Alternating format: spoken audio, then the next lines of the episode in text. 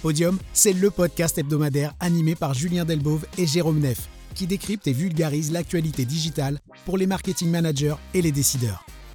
C'est le podcast de référence qu'il faut écouter pour se tenir à jour sur les trois actualités principales de la semaine dans le monde du marketing digital. Salut à tous, merci d'être là, bienvenue dans cet épisode numéro 23 déjà de Podium. Comme chaque lundi, on se retrouve avec mon ami Jérôme pour discuter de l'actualité du digital.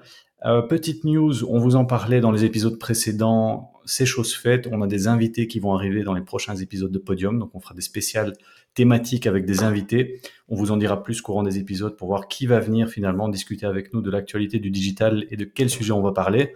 Mais donc c'est chose faite, euh, donc attendez-vous dans les prochaines semaines à avoir des, invités exclusifs sur la chaîne euh, qui viendront discuter avec nous du digital. Salut Jérôme, de quoi est-ce qu'on va parler aujourd'hui? Euh, Julien, alors euh, dans cet épisode, on va parler euh, de Pinterest et des. Bah, vous n'avez pas échappé, hein, c'était le retour à l'école, et on va voir de quelle manière cette plateforme bah, s'adapte ou nous donne en tout cas des, informations par rapport à, ça. on parlera et tu parleras surtout de, de Google et de tout ce qui est le trafic invalide, de ce que tu penses faire, mais en fait ce qui est fait fait par ailleurs. et pour terminer, on abordera TikTok. Euh, une sorte de carte blanche qui est parue sur un site, on vous donnera le lien. Euh, TikTok qui ne serait pas un réseau social. Donc là, je pense qu'on aura pas mal de choses à raconter, déjà parce que c'est TikTok et parce qu'on aborde la, notion ou non de réseau social. Yes, exact. On part directement alors sur le premier article pour aujourd'hui. Pinterest, back to school, qu'est-ce qui se passe chez Pinterest? Et pour rebondir sur l'intro que je vous faisais, on va avoir une invitée dans les, dans, dans les prochains épisodes, Marie-Hélène Di Benedetto, qui est spécialisée dans la pub sur Pinterest et qui viendra justement nous parler de bah, ce qu'il faut faire et pas faire sur Pinterest et comment vraiment utiliser cette plateforme au mieux dans son mix digital, puisque comme on l'a déjà évoqué avec euh, Jérôme dans des épisodes précédents, nous c'est une, une, plateforme qu'on aime beaucoup. Par contre, c'est euh, un grand oublié des plans médias. On va toujours faire du Facebook, du Instagram, maintenant du TikTok et du Snap. Et c'est vrai que Pinterest est souvent un peu en retrait, alors que c'est une plateforme qui a vraiment sa place. Et donc Marie-Hélène viendra nous en, nous en dire un peu plus sur comment bien utiliser cette plateforme-là pour l'année. Donc je te, je te lance, Jérôme, sur les tendances back to school de Pinterest. Euh, et donc voilà, Marie-Hélène nous donnera aussi des, euh, nouveautés qui ont été introduites par, euh, par Pinterest, qu'on lui laisse justement, histoire que, que ça fasse sens aussi. Mais donc ici, ce que fait souvent Pinterest, si vous êtes en contact avec les accounts de, de cette plateforme, c'est qu'ils vous livrent ce qu'ils appellent des verticales. Donc ils vont prendre des sujets sur un sujet, ils vont vous donner pas mal d'insights, des tendances, euh, de quelle manière la plateforme justement est pertinente par rapport à, par rapport à ce qui se passe. Euh, et donc ce qu'on avait déjà vu, euh, comme tu le mentionnais dans les épisodes précédents, c'est que Pinterest fait sens par rapport à euh, différents moments, par rapport à différentes, euh, il y a une certaine saisonnalité, il y a des recherches qui sont faites, et par rapport à tout ce qu'on peut retrouver dans la plateforme, ben, Pinterest vient vous alimenter ici, mais notamment sur tout ce qui est le back to school, donc la rentrée scolaire, et donc ils vont identifier le moment euh, ça peut être le Black Friday, ça peut être les fêtes de fin d'année. Dans ce cas-ci, c'est la rentrée scolaire. Euh, et par rapport à euh, ce moment de rentrée scolaire, ils vont vous donner des tendances. Et donc, ils vont regarder de quelle manière les recherches qui sont liées au moment surperforment. Et donc, on se rend compte, c'est un petit peu comme l'histoire de la grippe sur, Google à l'époque. On pouvait, en fonction des mots-clés, je sais pas si tu te rappelles un petit peu de, ça, c'est dans tous les exemples qu'on donnait, qu'on a déjà pu écouter dans, les keynotes. Ben Google pouvait déterminer des tendances, vous pouvez déterminer des choses en fonction de ce que les gens introduisaient comme requête dans, Google. Ici, c'est un petit peu la même chose. Et donc, euh, Pinterest va voir des euh, mots-clés qui sont associés euh, à des moments qui surperforment. Et donc, on a plus, c'est en ratio, c'est plus 1,5, plus 1, ou plus, enfin en tout cas, au-delà de la, de la médiane standard. et donc, ici, dans, par rapport à cette, ce back to school, ils vont donner un petit peu les évolutions des recherches. et donc, ici, voilà, j'en ai listé quelques-unes donc l'évolution des, euh, des, recherches et les mots-clés. Et donc, par exemple, euh, en 2021, mais on peut l'extrapoler sur 2022, on avait au moment de la rentrée scolaire plus 103% de recherches sur les mots fourniture scolaire lycée. Alors, c'était pour la France et pas pour la Belgique, mais on comprend l'idée. Euh, plus 107% de coiffure facile fille. Euh, et là, je comprends très bien de la galère dans laquelle on peut être par rapport à ça. Euh, il y avait aussi plus 258 000%, donc le chiffre est gigantesque, pour tout ce qui est outfit rentrée lycée 2021 donc de comprendre un petit peu euh, ben voilà ce qui est un peu à la mode, de quelle manière il faut s'habiller pour euh, pour pas ressembler à un sac quand on va aller à l'école, ou les parents qui veulent comprendre de quelle manière euh, il faut habiller les enfants, quelle est la tendance un petit peu des, des habits, des, des, sacs à dos, des trousses, tout ce qu'il peut y avoir sur la rentrée scolaire. Euh, il y avait aussi une augmentation, et là c'est plus un volume, euh, une tendance de l'augmentation des recherches qui sont associées à tout ce qui est gâteau à l'école, tout ce qui est goûter pour l'école, tout ce qui est recette pour l'école. Euh, et donc, dans ce rapport, on l'a de différentes manières. On peut l'avoir sur tout ce qui est esthétique, on peut l'avoir sur tout ce qui est nourriture, euh, on peut l'avoir au niveau des fournitures scolaires. Ben, juste le mot fourniture scolaire, c'était plus 200% de recherche. Euh, tout ce qui est, j'ai déjà évoqué la coiffure, ben, coiffure, euh, fillette, facile, école, c'était plus 849% de recherche. Dans tout ce qui était mode rentrée, c'est plus 19% de, de recherche en plus. Euh, donc ici, on le fait sur Pinterest. Euh, mais je suis sûr que ça doit exister aussi sur, euh, sur Google. mais c'est intéressant. Et ici, Pinterest est hyper, hyper proactif dans l'envoi justement des, verticales sur, alors ici j'ai évoqué tout ce qui était back to school, ça peut être sur tout ce qui est automotive, sur tout ce qui est euh, secteur des, transports. Et l'avantage, c'est qu'on a des, des, stats et des choses qui sont adaptées aussi pour la Belgique. Euh, donc c'est pas nouveau des grands rapports qui sont faits au niveau mondial qui vous donnent des tendances qui sont plus ou moins applicables par rapport à votre situation ou pas euh, si vous n'avez pas de bol. Euh, mais donc voilà, c'est vraiment des choses qui sont envoyées de manière très régulière par les accounts de, Pinterest et qui honnêtement, par rapport de nouveau à la plateforme, par rapport à ce qu'elle permet de faire euh, en organique et ce qu'elle permet de faire en paid, euh, honnêtement, c'est des mines d'or.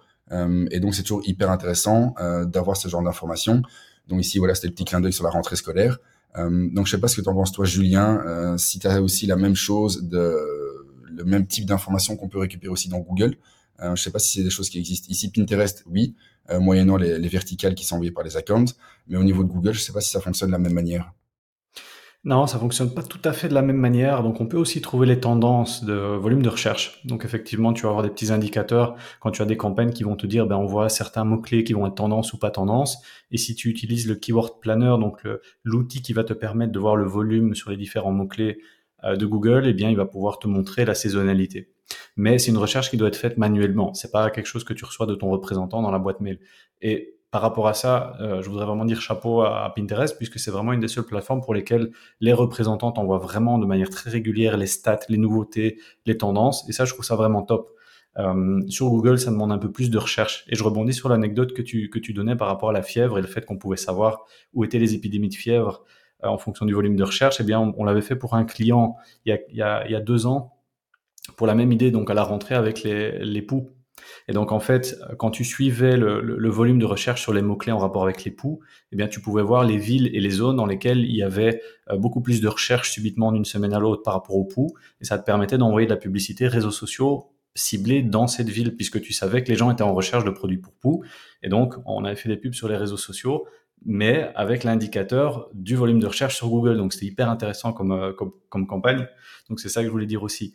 Mais par rapport à ça, moi, ce qui me, m'étonne ici, enfin pas qui m'étonne, mais que je trouve assez intéressant comme tendance, c'est le fait que les gens font des recherches sur les réseaux qu'on va considérer comme réseaux sociaux. On aura ce débat après sur ton article avec TikTok, est-ce que c'est un réseau social ou pas Mais je trouve qu'ici, la chose vraiment très intéressante, c'est qu'aujourd'hui, quand on a besoin de quelque chose, eh bien, on va parfois avoir plus tendance à aller faire une recherche dans Instagram, dans TikTok, dans Pinterest, pour trouver des tendances, pour trouver des lieux, pour trouver des, news, ou pour trouver simplement des infos, parfois que Google. Donc, ces plateformes réseaux sociaux ne sont plus uniquement des réseaux sociaux, mais sont aussi et deviennent des moteurs de recherche. Et ça, c'est une tendance qui est vraiment très frappante. Et, comme tu l'évoques ici, en fonction des différents termes de recherche, rentrée, lycée et compagnie, eh bien, on voit qu'une plateforme comme Pinterest devient clairement un moteur de recherche et l'est déjà. Donc moi, c'est cette tendance que je trouve assez intéressante. Et donc, quand on fait, euh, quand on fait de la publicité, ben, il faut prendre ça en compte. On va pas uniquement afficher des publicités à des gens qui ont rien demandé, mais qu'on peut aussi justement utiliser le fait que les utilisateurs prennent ces plateformes aussi comme des moteurs de recherche. Et ça, je trouve ça super intéressant. À voir dans le futur comment euh, ces plateformes vont, je vais dire, booster ça pour les publicitaires. Tu vois, comment on va pouvoir justement, ben voilà, les personnes qui recherchent ce genre de thématique dans Pinterest, ben pouvoir les, toucher de manière encore plus précise. Je pense que ça va arriver, mais c'est vraiment une tendance que je trouve assez intéressante. C'est la recherche n'est plus cantonnée à Google ou Microsoft. Tu vois? Oui, on l'avait vu, hein, je pense qu'on l'avait évoqué dans un, dans un podium précédent. Euh, C'était vraiment le shift des recherches qui était avant euh, bah voilà, un, énorme volume au niveau de Google et ce shift qui s'opère notamment sur TikTok, sur Instagram, euh, sur, sur les autres plateformes sociales. Et donc, c'est effectivement pour Google aussi un challenge de continuer à, capturer une audience plus jeune qui a des, des, habitudes qui sont différentes. Pour nous, Google, c'est la, référence en disant je cherche quelque chose, je vais sur Google. Euh, bah ici, on se rend compte que Pinterest, c'est aussi un moteur de recherche majeur pour trouver des choses. donc ça demande de nouveau de la part du business ou de la part des marketeers qui, comme nous, toi, ont déjà quelques années de, de vol, dire ok, ben, notre comportement n'est pas le seul comportement sur la plateforme. et donc on le reprendra encore avec TikTok par la suite. c'est vraiment appréhender la plateforme par rapport à ce qu'elle est, par rapport aux usages des personnes, et pas juste l'appréhender sous son angle personnel et de se dire, ben les gens, comme tout moi, tout le monde va utiliser Google pour faire des recherches. Non, il y a des manières différentes de faire les choses, et je pense que c'est effectivement un point que tu, soulèves, euh, qui est hyper intéressant et hyper important aussi à, tenir en compte dans vos plans, dans vos plans médias. Yes, c'est vraiment intéressant cette tendance. On va continuer à la suivre dans les, prochains mois, mais je pense que c'est là pour rester. Donc il faudra bien penser aux, gens qui vont rechercher dans ces plateformes et non plus juste consommer du contenu. Ok, j'embraye sur le second article alors pour aujourd'hui. Article qui est paru chez Google directement. Qu'est-ce que le trafic invalide? Entendu par Google Donc pour rebondir là-dessus, on aura un invité dans les, dans les podcasts suivants, Fabien Van de Wiel, qui est CEO chez ClickTrust, donc euh, grosse agence de, de, performance marketing en Belgique, qui viendra nous parler un peu de justement comment est-ce qu'on euh, mesure le digital, comment est-ce qu'on fait le tracking du digital. Et dans cette partie tracking et mesure, bah, il faut aussi faire attention à ce trafic qu'on appelle invalide. donc trafic invalide, Jérôme, on ne sait pas toujours ce que ça veut dire. En général, on pense tout le temps à bot, ce qui n'est pas faux. Donc effectivement, il y a des bots qui vont cliquer sur les publicités ou qui vont afficher des publicités. Mais en fait, on se rend compte qu'il y a beaucoup plus de, choses que ces, fameux bots, ces fameux robots qui vont venir cliquer sur des pubs. Et pour rendre ça un peu plus visuel et facile, Google a notamment fait une landing page sur son site qui explique les différents types de trafic invalide et qu'est-ce que Google est en train de faire et prendre comme mesure pour limiter ce type de trafic invalide. Donc je vais pas tous les passer en revue aujourd'hui, c'est pas l'idée, mais pour chaque type de trafic invalide, Google vous a mis une petite animation GIF qui vous montre effectivement ce que c'est. Je vous donne un ou deux exemples qui va vous parler parce que vous l'avez probablement déjà vu. Euh, premier type de trafic invalide, les clics accidentels. Vous êtes sur votre téléphone en train de jouer, il y a une pub qui, qui s'affiche dans le bas, et sans faire exprès, vous allez cliquer dessus ou vous êtes sur un site de news, vous allez scroller sans faire exprès, vous allez cliquer sur une pub. Eh bien, ça, c'est des clics accidentels, ce qui va faire que, eh bien, le publicitaire va être facturé puisque vous avez cliqué sur cette publicité, mais en réalité, vous vouliez pas le faire. Donc, c'est du trafic qui est considéré comme invalide. Ça, c'est le premier.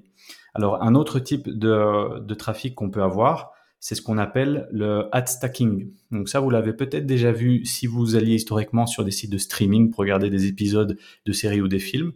Eh bien, vous alliez avoir une publicité qu'il va falloir fermer pour pouvoir voir sa vidéo. Et quand vous fermez cette publicité, eh bien, vous allez voir qu'il y a encore d'autres publicités en dessous à fermer et encore d'autres publicités en dessous à fermer. Ce qu'on appelle du stacking. Donc, on les met les unes devant les autres. Vous, en tant qu'utilisateur, c'est ennuyant parce qu'il faut cliquer sur plusieurs pubs pour les fermer. Mais pour les, publicitaires qui affichent leur publicité, bah, c'est très embêtant puisque si vous êtes la, troisième publicité dans le stack, bah, personne ne vous voit, mais vous êtes quand même facturé pour cette impression. Euh, autre chose qu'on peut avoir ici aussi, c'est ce qu'on appelle le clickjacking. Vous, vous, vous en avez peut-être déjà fait les frais aussi. Je reprends l'exemple du site de streaming où vous allez voir vos séries.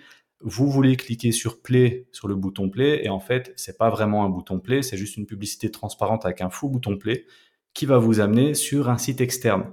Encore une fois, là voilà, trafic, clic invalide. Et le dernier dont je voulais vous parler, vous, l'avez probablement déjà vu aussi, notamment sur ordinateur, c'est vous allez sur un site, toujours l'exemple de streaming, hein, donc vous voyez que les sites de streaming, ils sont, ils sont fort euh, sujets à ce genre de, de pratique.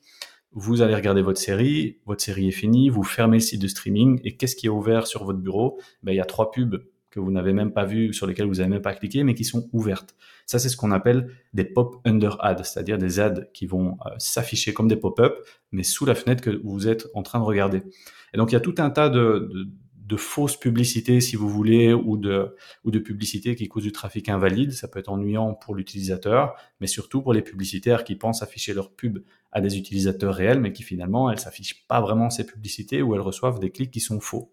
Et donc, c'est super bien fait cette landing page, Jérôme. Ça montre vraiment tous les types de, de faux clics qu'on peut avoir. Je pense que c'est très intéressant au niveau Google et au niveau du display. Je pense que c'est un peu moins le cas au niveau des réseaux sociaux puisque ce sont des publicités qui s'affichent dans le flux ou par-dessus une vidéo, donc c'est moins sujet à ces pop-under et ces genres de fausses pubs par-dessus. Mais au niveau du display, les exemples que je vous ai cités, vous l'avez probablement déjà tous vécu et c'est assez embêtant. Google travaille dessus, euh, essaye de limiter ce genre de ce genre de publicité, mais voilà, hein, c'est toujours le, le, jeu du chat et de la souris. Donc, quand Google va en bloquer un ou deux, et eh bien les, les, les gens qui veulent faire de la fraude, eh bien, auront toujours une longueur d'avance et vont trouver des nouvelles méthodes. Mais voilà, Google est au courant, Google essaye de faire quelque chose contre ça et de, et de bloquer ce genre de trafic invalide. On vous mettra le lien du site parce que c'est vraiment intéressant de le voir et d'être au courant de ça. À votre niveau, euh, il y a des choses que vous pouvez faire, c'est-à-dire il y a des outils de protection. Ça vaut ce que ça vaut, mais voilà, ici on attend vraiment que Google prenne des, prenne des sanctions et serre un peu la vis pour éviter ce genre de, ce genre de pratique. Donc euh, ouais, Jérôme, je pense qu'au niveau social, il n'y a pas trop, trop, trop de genre de pratiques, à part peut-être les bots. Qu'est-ce que tu en penses quoi C'est quoi ton feeling euh, par rapport à, à, Facebook Insta, par exemple? Ouais, mais on l'avait déjà évoqué, hein, tu notamment dans le, dans le live qu'on avait fait euh, il y a quelques temps. Euh, C'était plus au niveau de la sélection des placements. Euh, c'est que tu peux déjà, tu vois, euh, enlever tout ce qui était audience network. Donc, on vous a expliqué, c'est tous les sites. Euh, et la même chose dans LinkedIn aussi, hein, on peut le décocher aussi. c'est le fait de ne pas s'afficher en dehors des plateformes méta. et donc ici, tu parlais du display. Ben voilà, Meta a des placements qui existent en dehors de son écosystème, qui permettent d'augmenter la visibilité euh, de son produit, de son contenu euh, en dehors de, de, Facebook et Instagram. Sauf que bien souvent, la qualité n'y est pas. Ça permet d'avoir un volume qui est beaucoup plus impressionnant, mais en termes de qualité de trafic, euh, ben il y a déjà eu pas mal de, de cas euh, avérés et d'études qui étaient qui étaient portées là-dessus pour se rendre compte que ben voilà c'est des clics qui étaient des, espèces de click farm donc qui, qui n'apportaient absolument rien.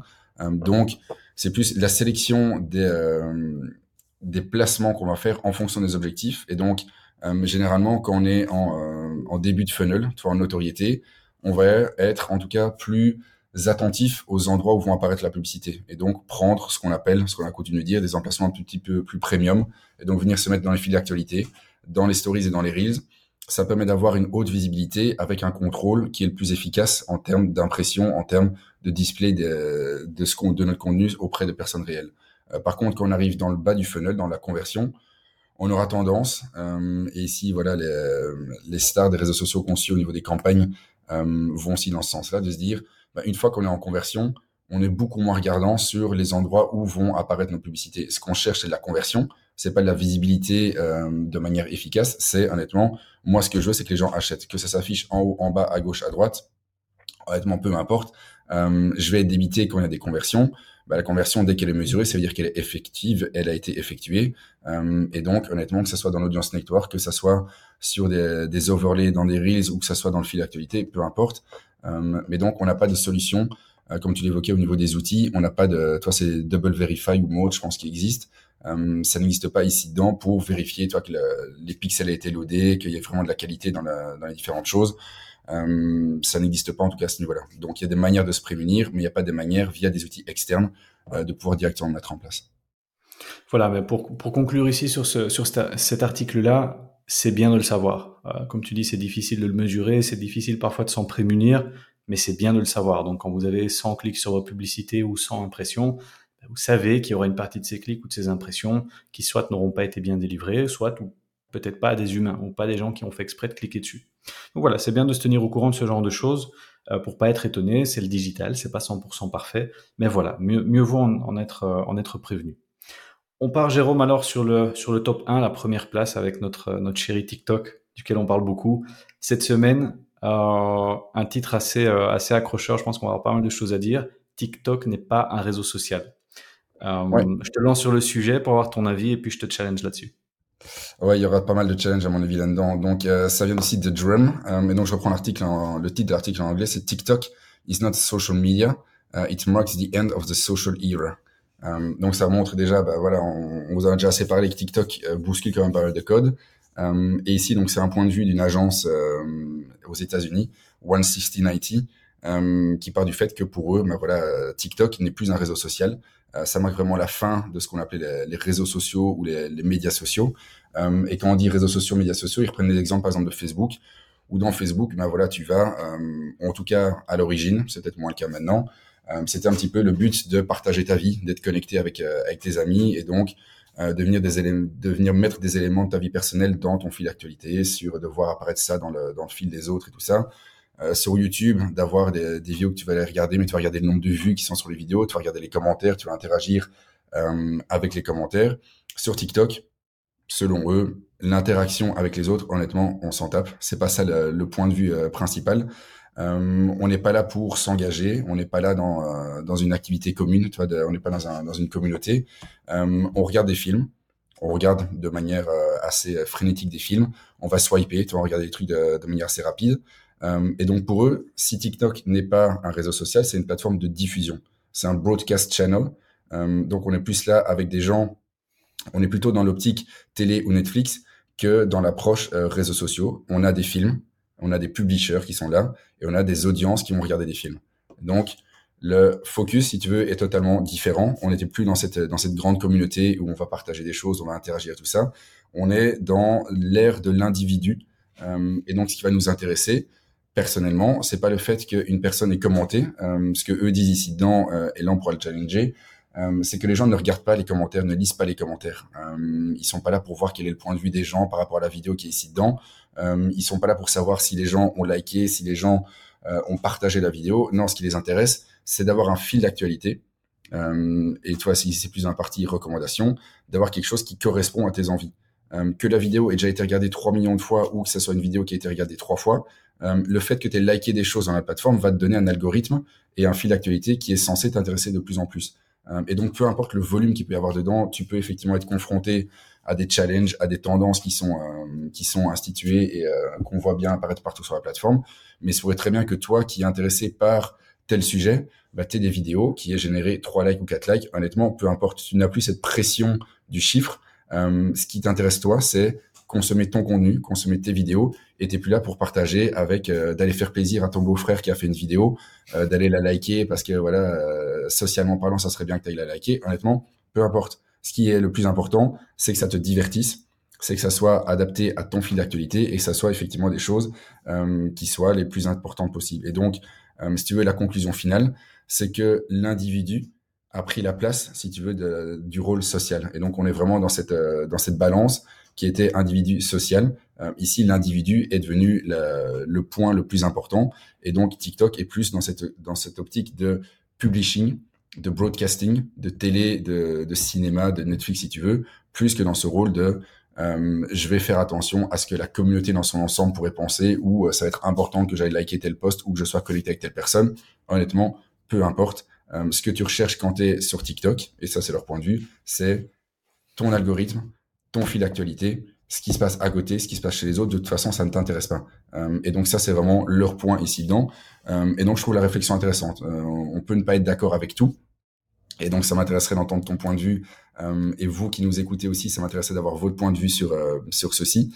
mais je trouve intéressant effectivement de voir de quelle manière TikTok casse des codes.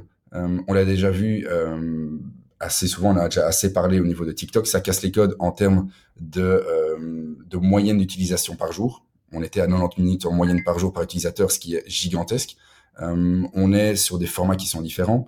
On est sur l'introduction des challenges. On est sur différentes choses. Donc, il y a quand même pas mal de révolutions là-dedans. Et donc, euh, est-ce que pour autant on peut considérer que c'est pas un réseau social? Je pense que là, on a une grosse question. J'ai pas la réponse définitive. Je suis d'accord sur pas mal de points dans, dans l'article. Il y a des points qui méritent d'être challengés. Donc voilà le pavé est lancé, le pavé est lancé dans la mare. Je ne sais pas ce que toi t'en penses, Julien, mais en tout cas, je trouve la réflexion intéressante sur différents niveaux.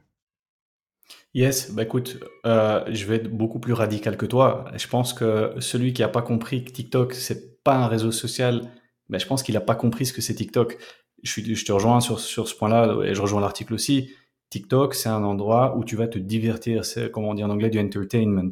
Comme tu irais voir une vidéo YouTube de 20 minutes quand tu as 20 minutes, tu vas aller voir 20 minutes de TikTok. Comme tu irais voir un épisode sur Netflix, bah, tu vas aller une demi-heure sur, sur ton TikTok voir des vidéos qui peuvent éventuellement t'intéresser. Mais sur TikTok, tu t'en tapes complètement de voir, comme tu dis, la vidéo de mamie ou de voir éventuellement ce que tes potes postent. Tu vas pour voir ce que les créateurs de contenu qui t'intéressent créent. Et c'est un peu comme ça, hein, je pense que vous allez vous reconnaître là-dedans. Quand on veut voir ce que la famille, les amis postent, ce que les groupes qui nous intéressent auxquels on est affilié postent ou est-ce que les page qu'on a liké post, on va aller plus sur un Facebook ou un feed Instagram. Quand on veut voir un peu plus ce qui se passe au niveau de ce que la famille, les amis ou, les, influenceurs qui nous intéressent postent, on va aller plus sur du story. Et sur du TikTok, on va aller, quand on a 15 minutes à perdre, on ne sait pas quoi faire, on va aller swiper une centaine de vidéos pour se changer les idées. Et donc, c'est vraiment, comme tu dis, un changement de paradigme ici. Euh, une vidéo fait 3 millions de vues sur TikTok, génial. Est-ce que tu sais qui l'a créé? Est-ce que tu sais pourquoi? Non, tu t'en tapes honnêtement. Tu l'as juste vu, ça t'a fait rire, ça t'a diverti, mais c'est pas le point ici. Euh, et donc effectivement, moi pour moi, et je pense que pour beaucoup de monde aussi, TikTok n'est plus un réseau social où tu vas pour te connecter avec des gens que tu connais ou pour découvrir de nouvelles personnes. C'est une plateforme sur laquelle tu veux être diverti et où tu vas aller chercher du contenu qui t'intéresse at scale avec le, fameux algorithme TikTok.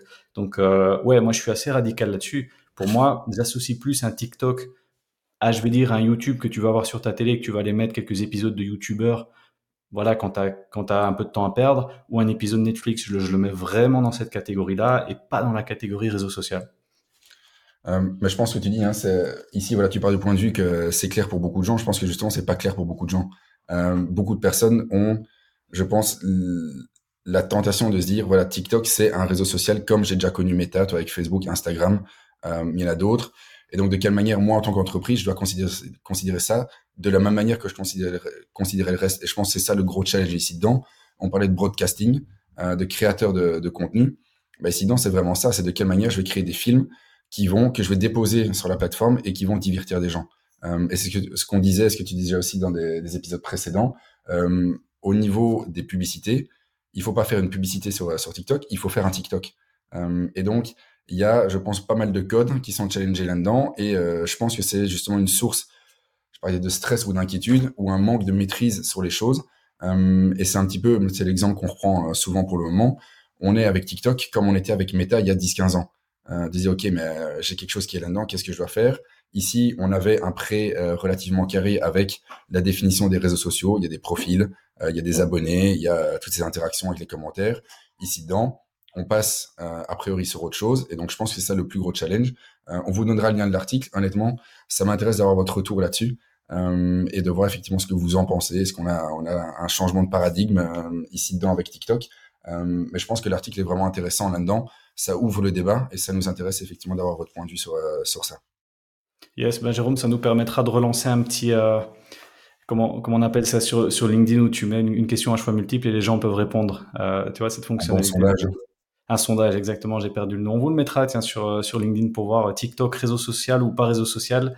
On vous mettra ça sur, euh, sur LinkedIn parce qu'on veut vraiment votre avis. Et on espère justement avoir ouvert le débat et vous avoir fait réfléchir justement à cette plateforme et la manière dont on doit, on doit la percevoir. Donc ici, on ouvre vraiment le débat, mais on a besoin de votre avis. Donc on mettra ça, on mettra ça sur LinkedIn dans les, dans les prochains jours. Eh ben, écoute, Jérôme, top. Je pense que c'est un, un, un podium qui était vraiment très intéressant. Comme on vous a dit, dans les futurs, attendez-vous à voir des invités qui vont arriver. On a des lives qui vont reprendre d'ici peu. On vous tient informé. Et donc, on se retrouve, nous, comme d'habitude, lundi prochain pour un nouvel épisode. Salut Jérôme, merci. Ciao.